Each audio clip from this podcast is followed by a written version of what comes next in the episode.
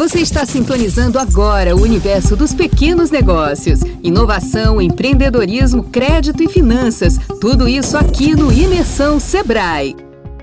Olá, ouvintes! Sejam bem-vindos a mais uma edição do Imersão Sebrae. Estamos chegando ao final de 2022 encerrando ciclos, superando muitas dificuldades, mas com uma série de desafios pela frente. No campo econômico, sabemos que os micro e pequenos negócios enfrentaram inúmeras adversidades nos últimos dois anos. Ainda que alguns sinais apontem para o caminho do crescimento, é necessário estar atento ao que vem pela frente para que as empresárias e os empresários possam, de fato, retomar os desempenhos pré-pandêmicos diante de um novo contexto. Nesta edição, vamos conversar com Vitor Lopes, gerente da Unidade de Projetos Especiais, Mercado e Internacionalização do Sebrae Bahia. Ele vai nos falar sobre alguns dos desafios das micro e pequenas empresas dentro do cenário atual e também as perspectivas para o ano de 2022. Eu sou Tamara Leal para o Imersão Sebrae.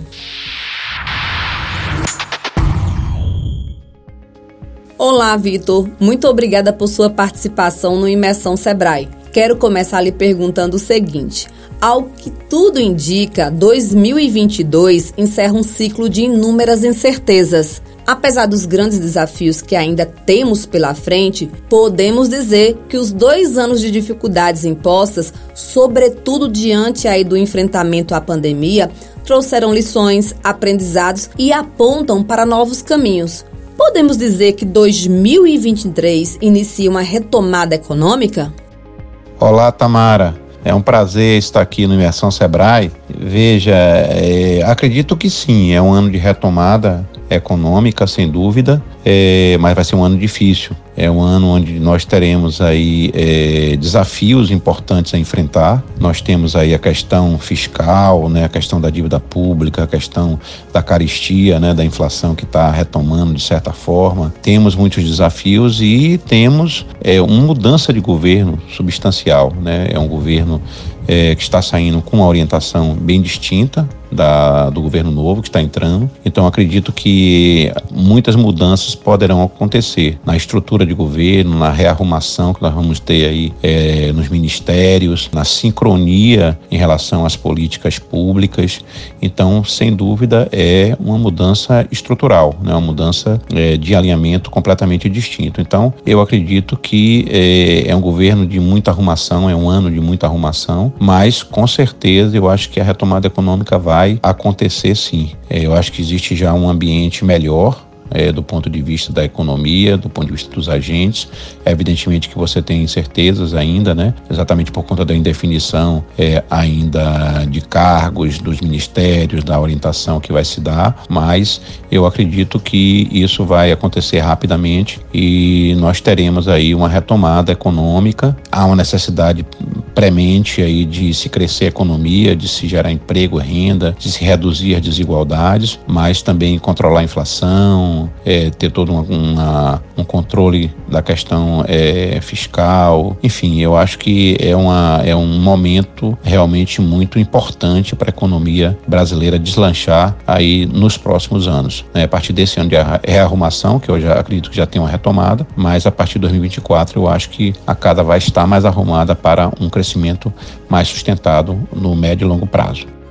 E a gente precisa lembrar, Vitor, que vamos iniciar um ano com novas gestões dos governos federal e estaduais. Também do ponto de vista econômico, é importante que o fortalecimento das micro e pequenas empresas neste contexto de retomada esteja na pauta do poder público, correto?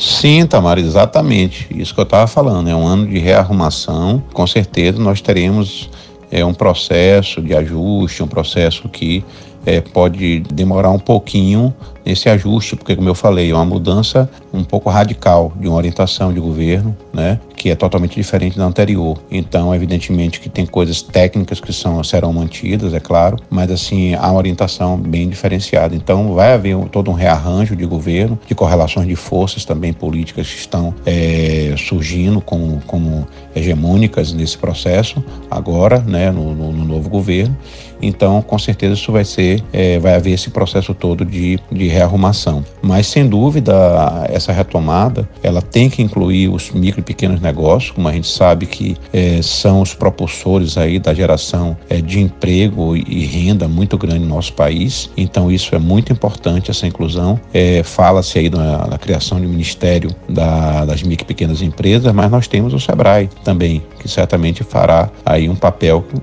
muito importante junto a esse ministério em relação às políticas para as micro e pequenas empresas. Então, é, esperamos aí um processo importante aí na área de estímulo à micro e pequena empresa, seja na área do crédito, seja na área da desburocratização, na melhoria do ambiente de negócio. Então, é, facilitar esse segmento da nossa sociedade, segmento empresarial tão importante para a geração de riqueza, geração de renda e para a inclusão social também. Então, eu acredito que a ênfase na micro e pequena empresa vai ser muito forte aí no novo governo. E como você avalia o mercado para os pequenos negócios em 2023? Ao que os empresários e as empresárias devem ter atenção para poder, de fato, retomar o caminho do crescimento?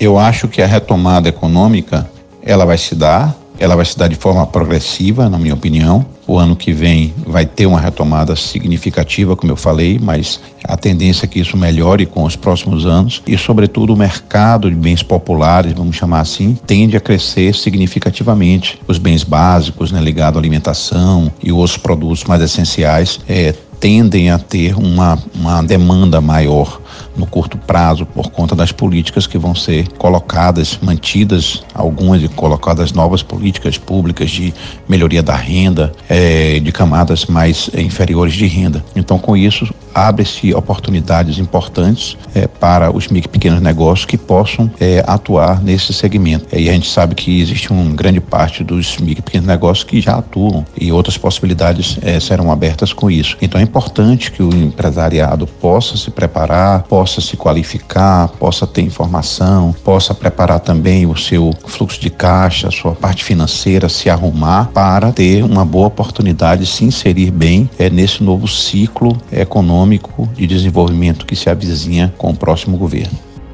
Vitor, e neste contexto de tantos desafios, o Sebrae sempre se manteve ao lado das micro e pequenas empresas. Sabemos que existem alguns pontos cruciais que devem ser observados para que os negócios se fortaleçam e se desenvolvam: capacitação, inovação, acesso a crédito, para só para citar alguns deles. O que as empreendedoras e os empreendedores baianos podem esperar da instituição em 2023, neste sentido de acompanhar essa tão esperada retomada econômica? Oi, Tamara, é isso. Eu acho que o Sebrae está sempre ao lado do micro e pequeno empreendedor, com certeza, do MEI também, segmento importantíssimo da nossa atividade econômica, gerador de renda, de emprego, é, que tem traz toda uma, uma capacidade de inclusão social muito grande. E com certeza o Sebrae vai estar cada vez mais se aperfeiçoando aí na sua missão que é a missão de facilitar o acesso da micro e pequena empresa aos diversos mercados, né, facilitar o crédito, capacitar é, os empresários em todos os sentidos, na parte gerencial, na parte toda empresarial, para que é, ele possa, com essa capacitação maior, conseguir é, ter uma inserção melhor nesse mercado, né, consiga abocanhar fatias mais importantes do mercado cada vez mais é, com micro e pequenas empresas presentes, né? E aí eu falei do, da parte ligada à alimentação, a bens salários, a produtos mais básicos, mas é, a gente sabe que também as micro e pequenas empresas não se restringe apenas a esse segmento. Né? É, existem muitas empresas de micro e pequeno porte que estão em setores avançados, né? Da economia na parte de tecnologia, de serviços especializados e outros mais. Então a gente sabe também que existe um nicho também a crescer é, para esse, essas empresas que estão é, nesse segmento mais avançado da economia. Então uma coisa não exclui a outra, né? Em princípio, há essa colocação de se priorizar muito é, a, a, redução da desigualdade, né? E com isso, é, consequentemente, um aumento de renda das classes de menor poder aquisitivo tende a, a, acontecer, mas isso não exclui de modo algum é, os setores que estão também pujantes na nossa economia, com os setores mais avançados em termos tecnológicos, né, e os setores é, industriais, os setores agrícolas e, e setores comerciais, é, que estão também num patamar, digamos assim, tecnológico maior e que podem também ser contemplados tranquilamente com a, a nossa capacitação e com a ação do SEBRAE. Perfeito, Vitor. Que 2023 seja um ano de boas notícias para as nossas empresárias e empresários. Agradeço muito a sua participação, mas quero deixar uma última pergunta. Na sua visão, qual será o principal desafio para as micro e pequenas empresas em 2023? Tamara, acredito que a principal mola é, propulsora aí do crescimento das micro e pequenas empresas é, por um lado, a qualificação e a informação, né, isso é fundamental para ela. Por outro lado, é uma coisa que o governo vai deve contribuir no sentido de melhorar o ambiente de negócio para que ela possa prosperar. É, no sentido da empresa, é, eu acho que ela pode também se preparar do ponto de vista financeiro, do seu fluxo de caixa, é, para que ela possa ter condições de expandir a sua atividade nesse momento de retomada da economia. É, Para isso também é importante o crédito, é importante que o Sebrae é, possa fazer essa interlocução também com os bancos. O Sebrae, como a gente sabe, não é uma instituição financeira, mas ela capacitando as empresas é, com certeza é, minimiza o risco dos bancos e isso melhora também a concessão do crédito, que é tão fundamental para as micro e pequenas empresas. Então é fundamental realmente que esse segmento tão importante para o nosso estado, para o nosso país, possa crescer ainda mais e possa ser mais representativo é, na formação do nosso produto interno, na nossa riqueza. E nós sabemos que existe um espaço muito grande para que é, as micro e pequenas empresas possam crescer mais ainda e serem um, é, mais fortes né, na formação da nossa riqueza e, portanto, aproveitar muito mais esse ciclo é, de desenvolvimento, crescimento econômico que é, está por vir nos próximos anos. Aproveito para agradecer a participação nesse Imersão Sebrae. É, tudo de bom, uma boa noite para vocês. Um abraço. Agradecemos a você que ouviu o nosso podcast. Compartilhe esse conteúdo e siga a gente nas plataformas de streaming. Logo, logo, voltamos com a nossa próxima edição. Até já! Você ouviu o Imersão Sebrae, um oferecimento da agência Sebrae de Notícias. Siga o Sebrae Bahia nas redes sociais e acesse o www.ba.agenciasebrae.com.br.